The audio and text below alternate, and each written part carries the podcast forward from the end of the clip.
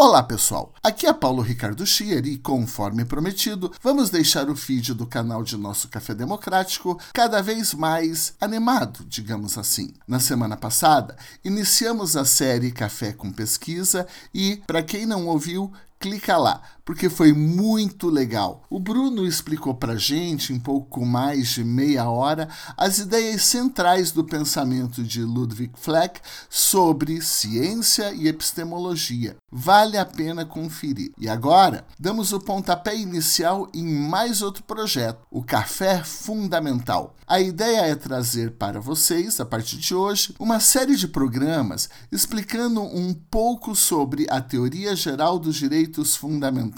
O objetivo é apresentar, em formato de áudio, uma espécie de curso introdutório sobre teoria dos direitos fundamentais. Essa série é direcionada para estudantes de graduação do curso de Direito e áreas afins, e também é direcionada, de certo modo, ao público leigo. Se você for mestrando ou doutorando na área de direito, deixa um aviso, um disclaimer. Ouça também essa série, mas abaixe bastante as suas expectativas. Para você, nosso curso não vai passar de uma revisão de determinados conceitos que certamente você domina com mais profundidade. Feitas essas observações iniciais, chega de enrolação e vamos à obra. O que são direitos fundamentais? Vamos começar pelo óbvio. Direitos fundamentais são direitos, como tantos outros que conhecemos. Por exemplo, quando estamos dirigindo, sabemos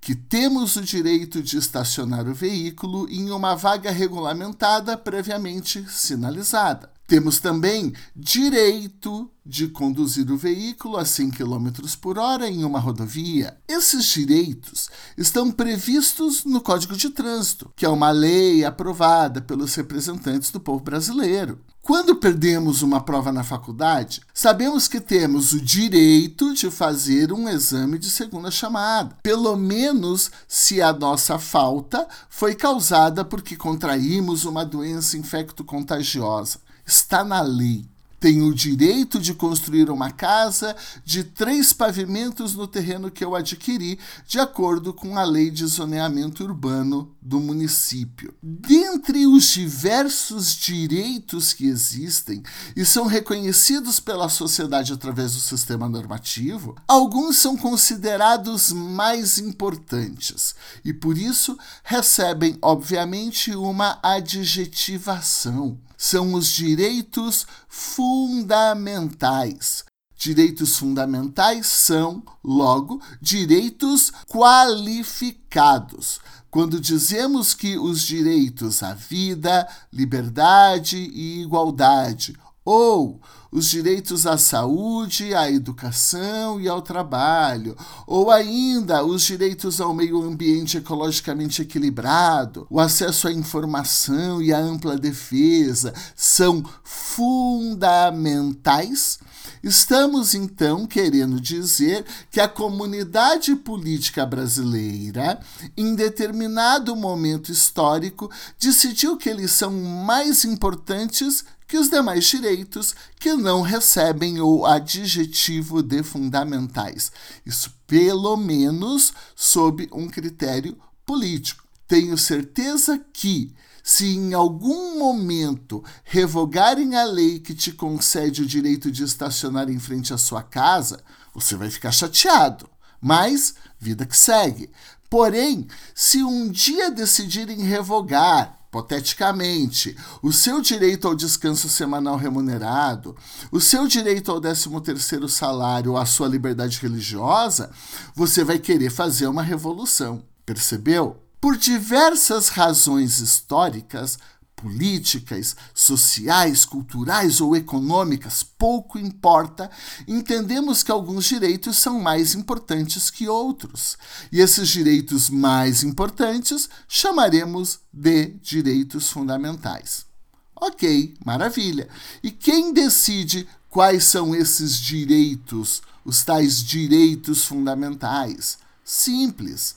Quem decide o que é importante para mim sou eu. Quem decide o que é melhor para os alemães são os alemães. E quem decide o que é fundamental para o povo brasileiro é o próprio povo brasileiro. Bem por isso, nós, o povo, detentor da soberania, detentor do monopólio da produção do direito, reunidos em uma Assembleia Nacional Constituinte Democrática, legítima, com ampla participação popular, convocada para tomar decisões de extrema relevância, discutimos bastante e decidimos, dentre várias outras coisas, quais são os nossos direitos fundamentais. E colocamos esses direitos em um documento chamado Constituição.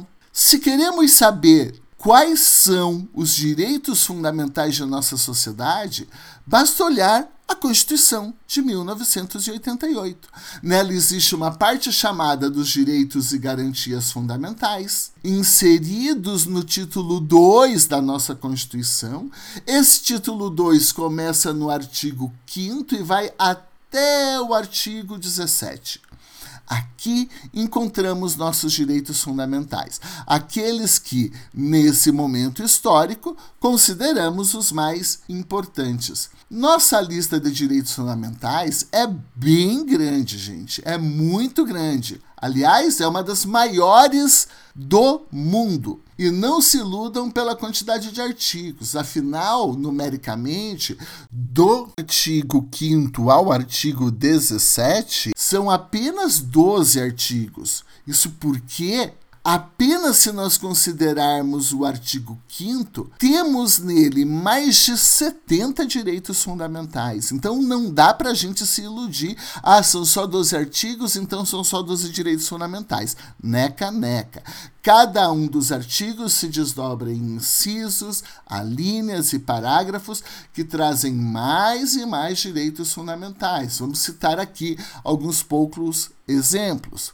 É no título 2 da Constituição que encontramos os direitos à vida, à intimidade, vida privada, liberdade, igualdade, liberdade religiosa, propriedade, livre iniciativa, educação, moradia, proteção do consumidor, meio ambiente ecologicamente equilibrado, salário mínimo, proteção contra despedida arbitrária, descanso semanal remunerado, dignidade humana, proibição da tortura e de tratamento desumano, direito à informação, proteção especial às pessoas com deficiência, proteção de dados, direito de manifestação, direito de reunião, direito de defesa, direito ao contraditório, presunção de inocência ou ainda vedação de pena de morte, exceto, evidentemente, em caso de guerra declarada. A lista, pessoal, é muito maior. Tem direito à imagem, voz, direito ao exercício de qualquer trabalho, ofício ou profissão e vai longe. Nesse momento, então, podemos fazer uma breve pausa para amarrações. Estou dizendo que direitos fundamentais são direitos qualificados, são direitos mais importantes que os demais. Segundo, esses direitos não estão previstos em qualquer lei, mas em um documento especial dotado de supremacia que nós chamamos de Constituição. Assim, direitos fundamentais são tipicamente direitos constitucionais ou com uma base constitucional dotados de supremacia em relação aos demais direitos que chamaremos de ordinários ou apenas direitos sem qualquer adjetivo. Terceiro, quem decide quais são os direitos fundamentais válidos para os brasileiros e que, portanto, integram a nossa Constituição é o próprio povo brasileiro. E, no caso, nós fizemos isso em uma Assembleia Nacional Constituinte bastante democrática, que funcionou entre 1987 e 1988, inserindo esses direitos no título 2 desse nosso documento especial. Pronto, temos aqui um pontapé inicial.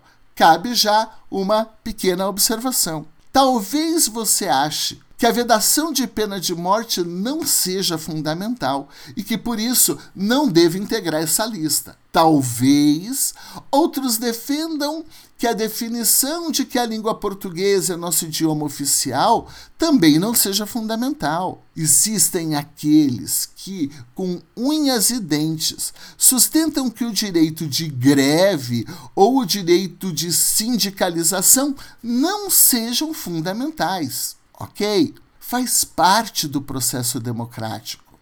A liberdade de expressão, a democracia permite as discordâncias, admite discordâncias.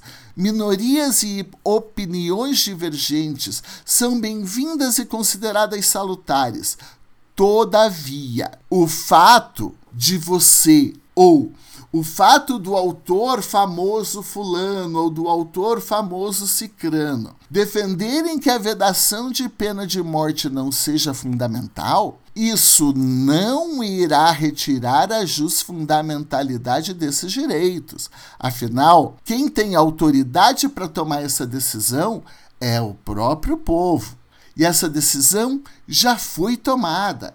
E aqueles que não queiram que esse direito de vedação de pena de morte ou outros eventualmente entrassem na Constituição, perderam o debate podem continuar defendendo suas ideias, podem continuar defendendo suas teorias, mas isso não desqualifica, em termos jurídicos, esses direitos contestados como sendo fundamentais. É importante salientar isso, porque às vezes nós encontramos, não só na opinião pública, mas também nós encontramos nos textos acadêmicos, nos manuais, ouvimos em palestras pessoas falando que o 13º salário, embora esteja no título 2 da Constituição não é um direito fundamental. Maravilha!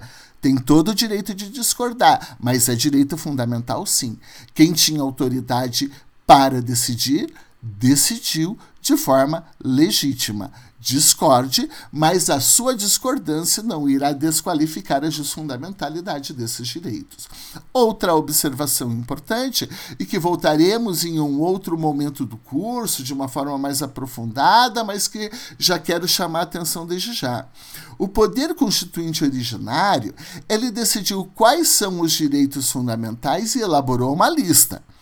Essa decisão não cria uma ordem hierárquica entre eles. Direitos fundamentais são mais importantes e são superiores em relação aos direitos não fundamentais. Disso não temos dúvida. Todavia, não existe uma hierarquia interna entre os direitos fundamentais. Para usar aqui uma expressão muito difundida no direito constitucional alemão e que aparece também em decisões do Tribunal Constitucional Alemão, não existe uma tábua hierárquica objetiva de valores na Constituição e entre os direitos fundamentais. Traduzindo, não podemos dizer que o direito à vida é mais importante que o direito à saúde ou o direito à liberdade. Porque, afinal de contas, já li isso em alguns livros, sem a vida não existe direito à saúde, sem a vida não existe liberdade. Pera, não é bem assim.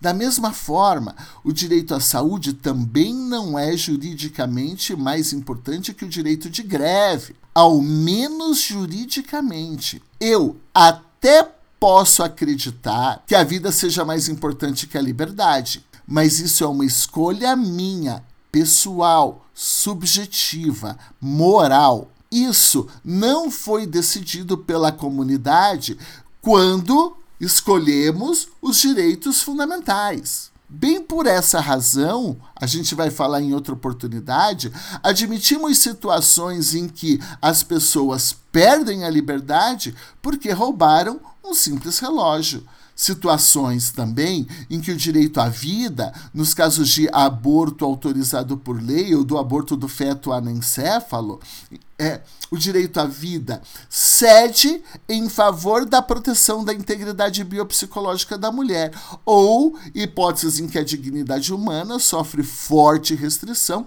admitindo penas restritivas de liberdade. Isso nos mostra que não existe uma hierarquia prévia ou objetiva entre direitos fundamentais colocado de forma abstrata. Também cabe salientar, isso parece óbvio, mas sempre vale a pena lembrar, que os direitos fundamentais variam em cada lugar e em cada momento histórico. Embora existam semelhanças, os direitos fundamentais da Constituição de 1988 não são necessariamente os mesmos da Lei Fundamental de Bonn. Não são iguais também os nossos direitos fundamentais aos da Constituição do México ou do Haiti, do Egito, da Espanha, da Dinamarca. Pense o país que você quiser. Por isso falamos que os direitos fundamentais se sustentam em uma perspectiva de estatalidade, ou, se preferirem, numa perspectiva constitucional. São direitos deste povo, neste momento histórico, sob a proteção desta Constituição e serão diferentes se nós olharmos para o nosso passado, ou se nós projetarmos nosso futuro, ou se nós compararmos com outros estados ou outras comunidades políticas. Certo, gente? Sigamos em frente. Qual é a consequência de afirmarmos que um direito é fundamental e não um direito qualquer, ordinário, definido por leis inferiores à Constituição, ou seja, as leis infraconstitucionais? O que um direito ganha quando ele recebe o carimbo de PUF, fundamental? Opa! Ele passa a se submeter a um regime jurídico especial de proteção e promoção. Ele ganha o status de norma constitucional, tornando-se juridicamente superior aos demais direitos ordinários. E como nossa Constituição é dotada de rigidez, é, e pelo menos isso acontece com a Constituição brasileira, uma simples lei não pode revogar um direito fundamental. Qualquer lei que violar um direito fundamental será inconstitucional. Além disso, ele ganha o status de cláusula pétrea. Isso significa dizer que eles não podem ser revogados ou abolidos sequer tendencialmente por lei e nem mesmo através de emenda constitucional. E se nem lei e nem emenda constitucional podem revogar um direito fundamental, isso significa que esses direitos são contra-majoritários, ou, em outros termos, são trunfos contra a maioria. Traduzindo, ainda que a maioria da população decida mudar de ideia para aprovar uma lei ou uma emenda constitucional em tempos de crise, para relativizar alguns direitos trabalhistas definidos como fundamentais, sob o argumento de que assim vamos melhorar a empregabilidade, isso não poderá ocorrer. Ainda que a maioria passe a defender a aplicação de pena de morte em casos de, sei lá, corrupção grave ou em casos de estupro seguido de morte, isso não poderá ocorrer. Ainda que a ampla maioria do povo brasileiro queira retirar a liberdade de expressão de não cristãos por causa de críticas ou sátiras direcionadas aos cristãos, isso não poderá ocorrer. Direitos fundamentais são trunfos das maiorias contra as minorias.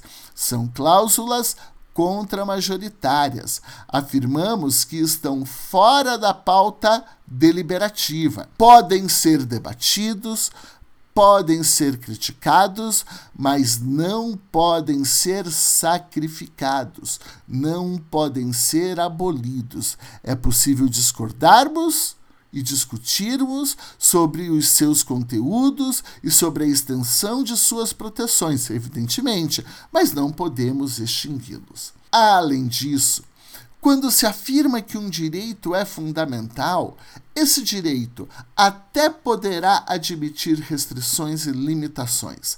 Veremos que os direitos fundamentais não são absolutos.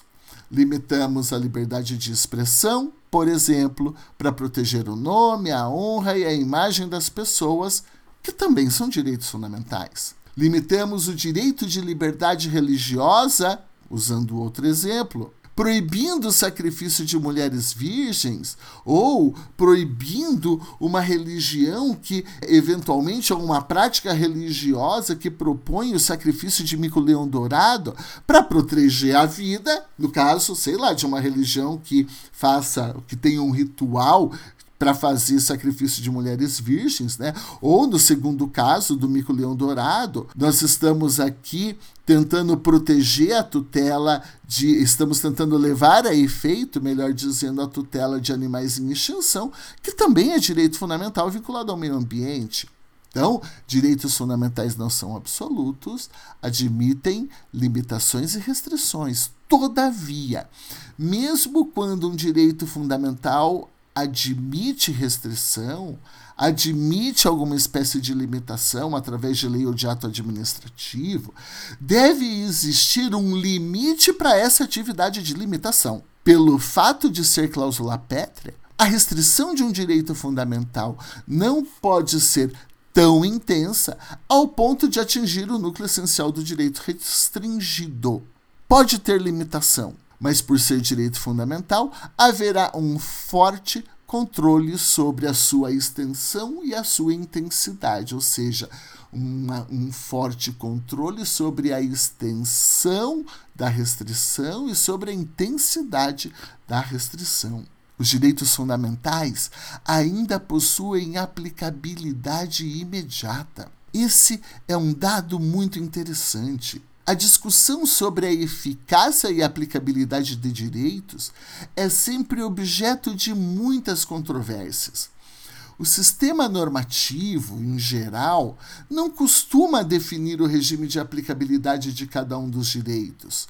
Porém, os direitos fundamentais são tão importantes que o poder constituinte originário não quis deixar dúvidas afirmou explicitamente no parágrafo 1 do artigo 5 que todos os direitos e garantias fundamentais possuem aplicação imediata. Esse tema será objeto também de uma aula própria lá no futuro, então a gente vai se aprofundar mais em um outro episódio, mas para não deixar vocês nos, nos é, áreas para não deixar vocês voando, não é? para saciar um pouco a curiosidade de vocês.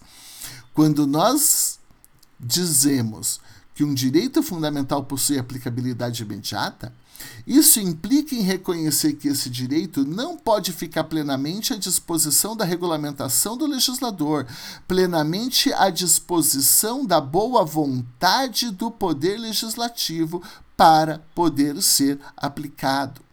Os direitos fundamentais sempre deverão produzir algum efeito, ainda que não haja lei de regulamentação, ou até mesmo, em alguns casos, poderão produzir efeito mesmo contra eventuais leis que dificultem a sua realização. Então, Vejam, a ideia de aplicabilidade imediata que é um dado muito forte, é um elemento muito forte desse regime jurídico especial de proteção e promoção dos direitos fundamentais e que não ocorre automaticamente em relação aos direitos não fundamentais. Também nesse campo de reconhecimento de existência de um regime jurídico especial de proteção, os direitos fundamentais possuem uma série de mecanismos de proteção judicial próprios, chamados de garantias fundamentais e que também são considerados direitos fundamentais, que se prestam para conferir uma defesa dinâmica dos direitos e liberdades. Por exemplo, de pouco serviria a previsão do direito de liberdade se a sua violação não pudesse ensejar o ajuizamento de uma ação judicial contra aqueles que a violassem. Por isso, o direito de acesso à justiça é um direito fundamental também, no caso, uma garantia fundamental. De pouco valeria a previsão de um direito fundamental ao voto direto, secreto, periódico e universal se não existisse uma instituição, a Justiça Eleitoral, que garantisse a realização de eleições regulares. De pouco valeria a previsão da presunção de inocência se não existissem garantias para a defesa em um processo, se não existisse direito de produzir provas ou se não existisse a possibilidade de uma parte contraditar as provas apresentadas pela outra parte as garantias fundamentais são esses direitos fundamentais de ordem instrumental. E aqui uso a expressão instrumental entre aspas. A palavra instrumental não deve induzir a ideia de que eles sejam direitos anexos, de que eles sejam menos importantes ou de que eles sejam direitos dependentes dos chamados direitos substanciais. Aqui, o instrumental é mais uma imagem. Vejam, assim, que em vista desses argumentos expostos, efetivamente podemos concluir que direitos fundamentais são importantes no contexto do direito brasileiro. Estão submetidos a esse regime especial de proteção. Os direitos não fundamentais podem ser revogados por qualquer leizinha ordinária. Os direitos não fundamentais não são cláusulas pétreas. Os direitos não fundamentais nem sempre possuem aplicabilidade imediata. Os direitos não fundamentais não possuem seu núcleo essencial protegido contra restrições intensas. Os direitos não fundamentais não são trunfos contra a maioria. Ok. Creio que tenha ficado claro. Já sabemos o que são direitos fundamentais, já sabemos onde encontrá-los, já sabemos igualmente que se submetem a um regime jurídico especial de proteção e promoção. Cabe agora perguntar: só existem direitos fundamentais no catálogo? Em outras palavras, só existem direitos fundamentais dentro daquele rol, daquela lista do título 2 da Constituição de 1988? Não. A resposta é negativa. Nossa Constituição prevê uma cláusula de abertura para os direitos fundamentais. Ouçam o que diz o artigo 5, parágrafo 2 da Constituição de 1988. Entre aspas, agora. Os direitos e garantias expressos nesta Constituição não excluem outros decorrentes do regime jurídico e dos princípios por ela adotados ou dos tratados internacionais em que a República Federativa do Brasil seja parte. Esse parágrafo segundo está querendo dizer que existem direitos fundamentais fora do catálogo.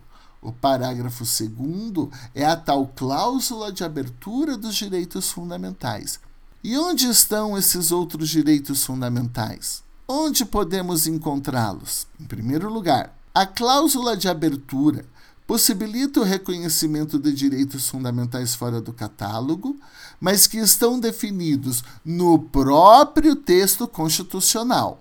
Então, direitos fundamentais fora do catálogo, mas previstos na Constituição, em outros lugares, fora do título 2.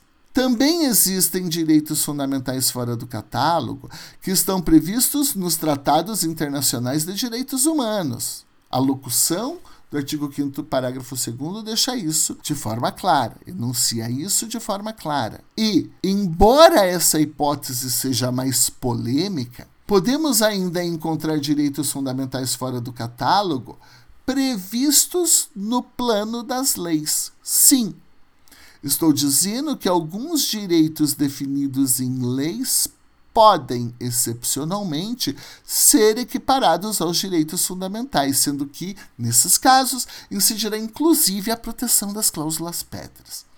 Vamos explicar essas situações com calma.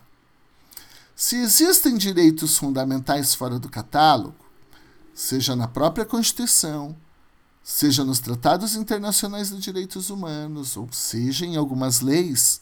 Como fazemos para identificar esses outros direitos que receberão o carimbo de fundamentalidade? Opa, vamos com calma. Dizer se um direito é ou não fundamental é uma coisa séria. Não podemos deixar essa decisão para o campo do achismo. Precisamos seguir critérios jurídicos extraídos da própria Constituição. O primeiro critério para identificar um direito fundamental fora do catálogo é o critério da equiparação. Segundo esse critério, nós consideramos como fundamental aquele direito fora do catálogo que possa ser equiparado ou que seja equivalente a um direito fundamental que está no catálogo. Se o próprio povo, através de manifestação do poder constituinte originário, decidiu que a irredutibilidade dos salários dos trabalhadores seletistas que são aqueles contratados sob regime de direito privado. É um direito fundamental, por equiparação, a irredutibilidade dos proventos dos servidores públicos, que está prevista no artigo 37 da Constituição e, portanto, fora do catálogo do título 2, também será um direito fundamental. Se o próprio Poder Constituinte originário, para proteger a segurança jurídica e a previsibilidade, decidiu que a irretroatividade das normas penais é um direito fundamental, logo, a irretroatividade das normas tributárias, que também serve para tutelar a segurança jurídica e a previsibilidade, também será um direito fundamental por equiparação. Então, Aqui nós temos o primeiro critério de identificação de direitos fundamentais fora do catálogo, critério da equiparação. O segundo critério para identificar direito fundamental fora do catálogo é o critério da vinculação com a dignidade da pessoa humana. Ok. A dignidade da pessoa humana, principalmente no constitucionalismo do pós-Segunda Guerra Mundial, tem sido considerada um dos princípios centrais para a compreensão dos direitos fundamentais.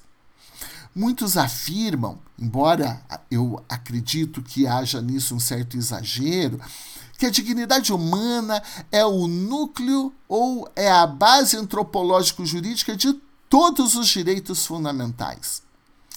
Por certo, gente, existe uma certa dificuldade jurídica em se conceituar o que seja dignidade humana. Tarefa do episódio de hoje não é enfrentar esse tema com profundidade da dignidade humana. Esse conceito, assim como tantos outros, ele é objeto de disputas. Há, todavia, um relativo consenso em torno de um conceito mínimo de dignidade humana. E esse conceito mínimo normalmente é emprestado do pensamento kantiano. Para Kant, a dignidade humana impõe que o homem seja considerado um fim em si mesmo. Ou seja, o homem não pode ser usado, entre aspas, aqui, como um instrumento para obtenção de fins. Ficou complicado? Vamos tentar simplificar. Se o homem é um fim em si mesmo, logo eu não posso tratar o ser humano como um mero instrumento para obter lucro. Só por isso, temos que concordar que a dignidade humana proíbe a escravidão e a exploração de trabalho análogo à escravidão. Porque a escravidão equipara a pessoa a um objeto a uma coisa.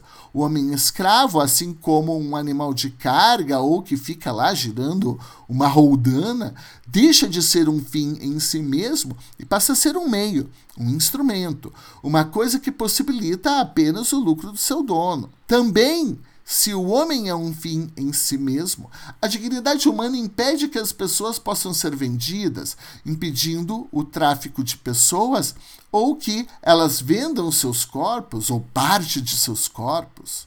Assim, por causa da dignidade humana, não podemos vender nossos rins, não podemos vender nossas córneas, não podemos ser transformados em objetos no comércio. A dignidade humana traz uma ideia central de vedação de reificação ou vedação de coisificação das pessoas. Em outras palavras, pessoas não são coisas. Pessoas não podem ser tratadas como coisas. Pessoas possuem uma subjetividade que deve ser respeitada. Esse é o fundamento, aliás, que alguns levantam para defender que não se pode aceitar a liberação de tratamentos de saúde experimentais em seres humanos pois nesse caso nós estaríamos equiparando pessoas a coisas, estaríamos equiparando pessoas a ratinhos de laboratório, nesse exemplo.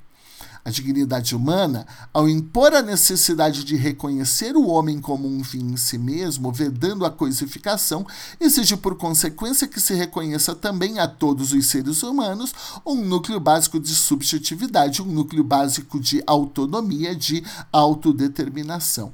Bom, explicado muito por cima e por hora sem problematizar essa ideia central da dignidade humana, o direito constitucional considera que tudo que possua relação direta com a sua proteção seja um direito fundamental. E, voltando ao nosso raciocínio, esse seria o segundo critério para identificação de direitos fundamentais fora do catálogo. Estejam eles na própria Constituição, nos tratados internacionais de direitos humanos ou nas leis. Utilizemos aqui mais outro exemplo. Muitos defendem que a inimputabilidade penal dos menores de 18 anos, definida no artigo 228 da Constituição de 1988, é um direito fundamental. Eis que a inimputabilidade dos menores estaria de alguma forma tutelando a dignidade humana. O direito ao casamento previsto no artigo 226 de nossa Constituição, também é um direito fundamental, porque, de acordo com a argumentação de inúmeros autores, é no seio do casamento que diversas dimensões da dignidade humana podem se realizar. Nesse caso, o argumento da dignidade até seria desnecessário. Eis que o casamento é consagrado em alguns tratados internacionais de direitos humanos como, opa, um direito universal. Mas ainda que não fosse, por conta do vínculo com a dignidade humana, a fundamentalidade do casamento seria defensável. Finalmente, ainda podemos utilizar para identificar os direitos fundamentais fora do catálogo a ideia de vinculação direta com os fundamentos da República. Esse terceiro critério engloba a vinculação com a dignidade humana, mas é um pouco mais amplo. Expliquemos. Nossa Constituição, em seu artigo 1, define alguns princípios de extrema relevância que, de tão, tão, tão, tão importantes que são, afirmam que eles são fundamentos da República. E quais são esses princípios mega, ultra, boga valorizados por nossa comunidade política? Então, o artigo 1 vai dizer soberania, cidadania, os valores sociais do trabalho e da livre iniciativa, a dignidade humana e o pluralismo político. Todos esses princípios são considerados fundamentos da República. E, assim como acontece com os direitos fundamentais, não existe uma hierarquia entre eles. Todos são igualmente relevantes. Ora, se todos os fundamentos da República são igualmente relevantes, se não existe uma hierarquia prévia entre eles, por que afirmar que apenas a dignidade humana é critério para definir a fundamentalidade de direitos? Por que apenas a dignidade humana para identificar um direito fundamental, excluindo-se, por exemplo, a cidadania ou o pluralismo político ou os valores sociais do trabalho e da livre iniciativa como parâmetro de fundamentalidade. Então, agora, nesse terceiro critério, nós defendemos que além da dignidade, o vínculo direto com qualquer um dos demais fundamentos da República seria razão suficiente para afirmar que um direito fora do catálogo seja considerado direito fundamental. Nesse caso, uma vez demonstrado que um direito fora do catálogo é vinculado diretamente com a tutela da cidadania ou com a tutela dos valores sociais do trabalho ou com os valores sociais da livre iniciativa, esse direito também deve ser considerado um direito fundamental.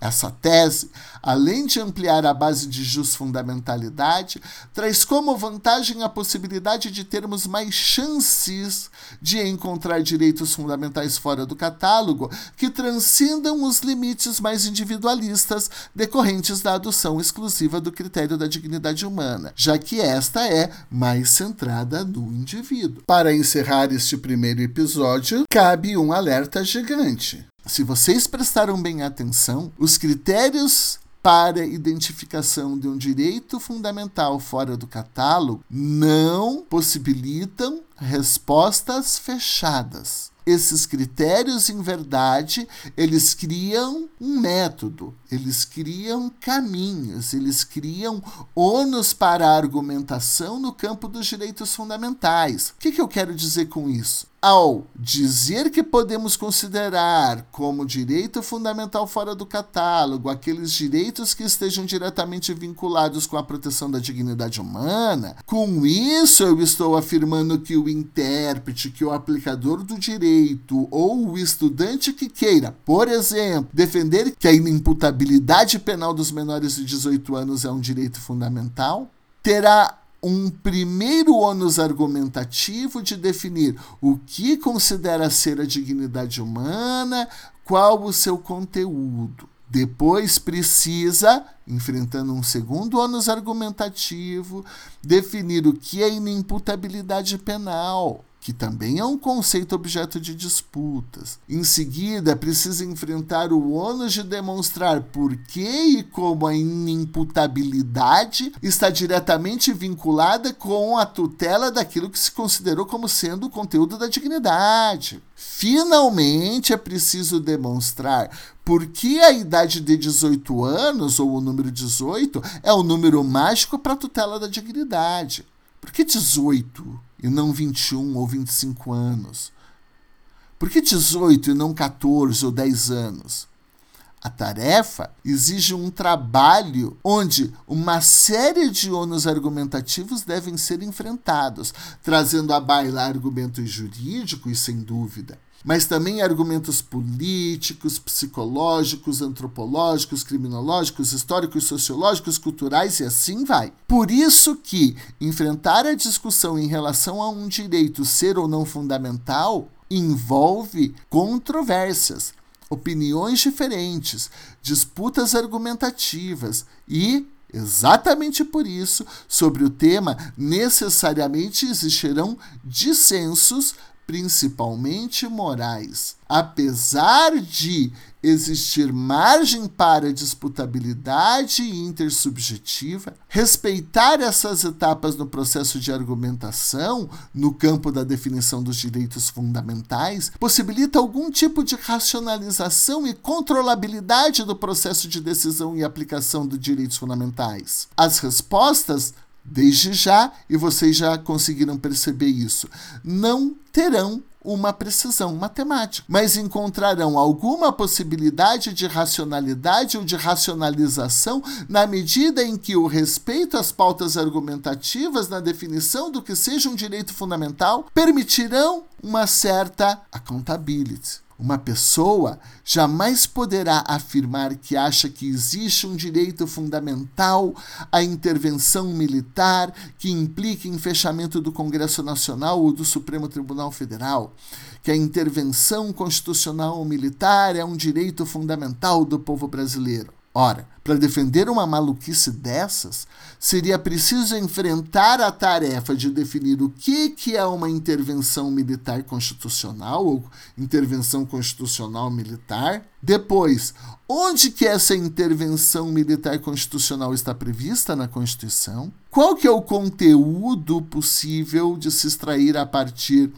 desse instituto, o que essa pessoa entende por dignidade humana, de que modo a tal intervenção constitucional militar está de forma direta vinculada com a tutela da dignidade humana que esse sujeito definiu, enfim, terá que cumprir tarefas árduas, superar um caminho argumentativo difícil, onde cada argumento poderá ser colocado à prova. Ah, e eu falei que esses direitos fundamentais fora do catálogo podem estar na própria Constituição, nos tratados internacionais de direitos humanos e até mesmo nas leis, certo? Certo. Vamos deixar essa parte da teoria para o próximo episódio, porque a prosa de hoje já está ficando muito longa. Não esqueça, por fim, para ajudar o nosso projeto, de compartilhar esse episódio com seus amigos. E também não esqueça de dar cinco estrelas para o nosso Café Democrático no Spotify. E se você ouve pelo iTunes da Apple, comente e nos avalie, porque isso vai ajudar a dar visibilidade para o nosso trabalho e garantir ânimo para que eu, Bruno e Elo continuemos dedicando parte de nossas agendas para trazer cada vez mais conteúdos legais para vocês, nossos amados cafeiners ou jusbaristas, sei lá. Aliás, mandem mensagens para cafédemocráticopodcast@gmail.com e digam como vocês querem ser chamados. Cafeiners, jusbaristas? Tem alguma outra sugestão de nome para o nosso fandom? Bom, mandem sugestões de pauta, do nome do nosso fandom e mandem também as dúvidas que iremos respondê-los. Beijos e até breve. Logo, logo voltaremos com o nosso segundo episódio. Tchau, tchau, pessoal. Apeio Blue Dots.